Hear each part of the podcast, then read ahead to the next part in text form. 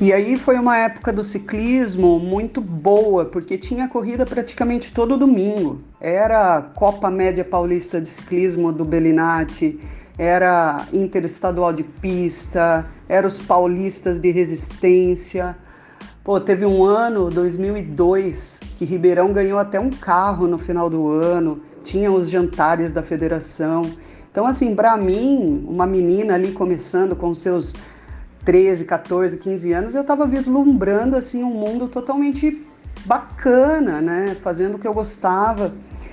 E na época, a minha principal adversária era a Camila Coelho, né? Ela corria por Indaiatuba, eu aqui em Americana.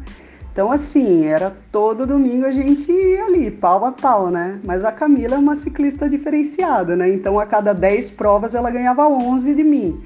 Mas de vez em quando eu dava uma sorte de, de ganhar uma prova aí dela que para mim era um feito super honroso, né?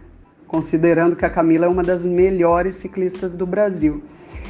Então foi isso, até 2011 eu competi por, por Americana e depois eu tive a oportunidade da minha vida enquanto ciclista, que foi ir para Ribeirão Preto, uma equipe totalmente estruturada, que tinham os projetos aprovados de lei de incentivo. Então, eu pude ter é, acesso a uma bicicleta melhor, a equipamentos de ponta, desde uniforme, sapatilha, capacete. Então, assim, para mim, é, Ribeirão foi onde foi o auge para mim.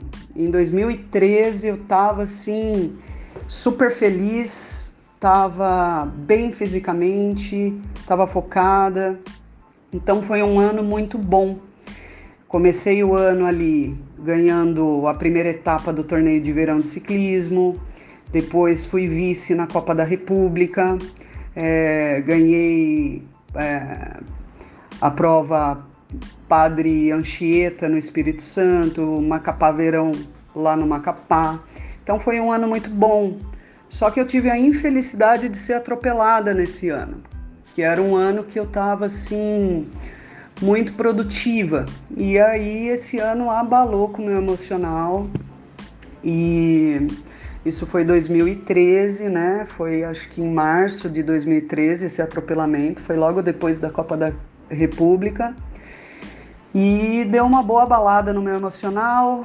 Aí eu consegui voltar Logo que eu me condicionei de novo, eu tive em agosto uma hérnia epigástrica devido aos treinamentos e operei da hérnia, tive que fazer a cirurgia e em dezembro eu tive que transplantar o meu olho.